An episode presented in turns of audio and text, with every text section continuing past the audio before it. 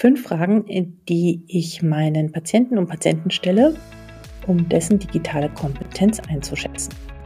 Hallo und herzlich willkommen bei Docs Digital. Mein Name ist Alexandra Wittmer und ich freue mich, dass du wieder zuhörst.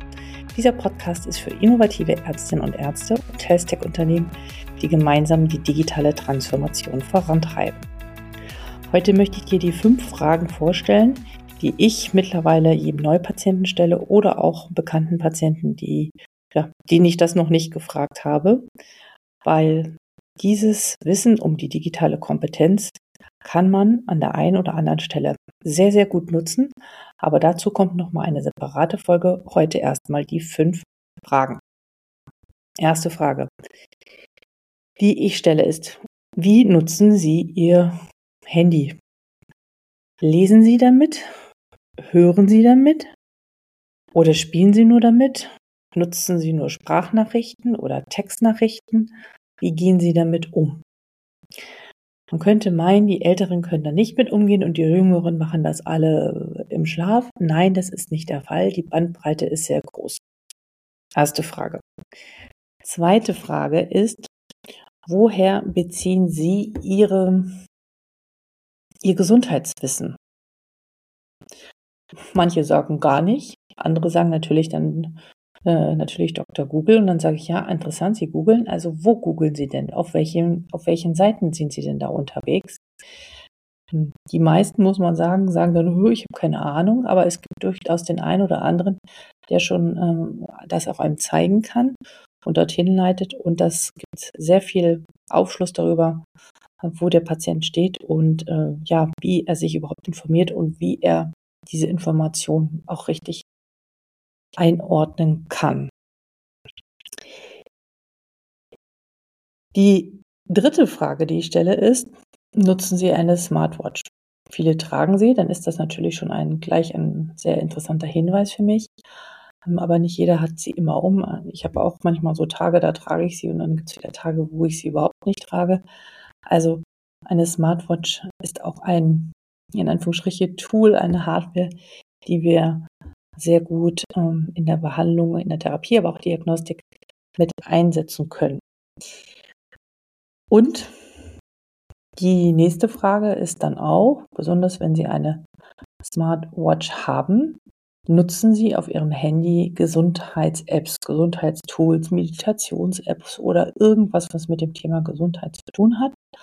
Wenn das jemand ist, der dazu Ja sagt, dann frage ich natürlich nach, was ist das denn, wie ist es denn was machen Sie da genau? Das ist natürlich auch wieder ein Zeichen von einer definitiv höheren Kompetenz. Und die letzte Frage, die ich dann stelle, ist noch, tracken Sie in dem Fall äh, sich?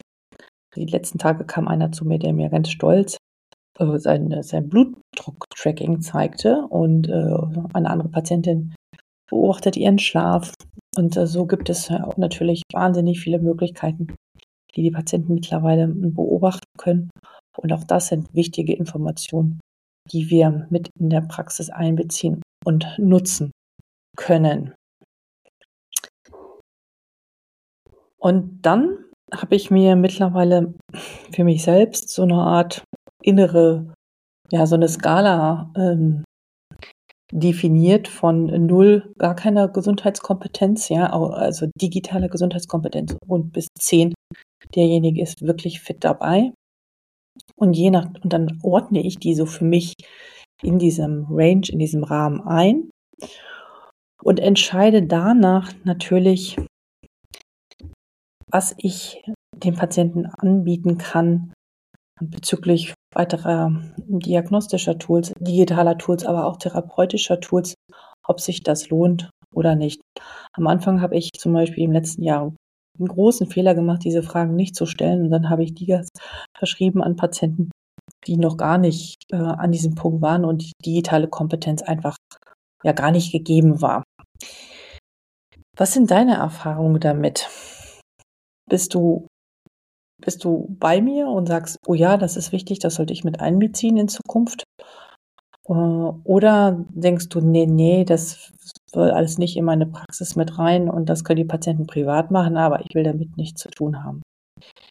Ich bin mir sicher, und darüber werde ich in einer anderen Folge sprechen, dass es eine Riesenchance für uns ist, natürlich auch die Gesundheitskompetenz unserer Patientinnen und Patienten zu stärken, ihnen die Verantwortung in Anführungsstrichen bis zum gewissen Grad wieder zurückzugeben und ähm, ja, eine, ja, auch eine verbesserte Adherenz, Compliance herzustellen äh, in unserer Behandlung.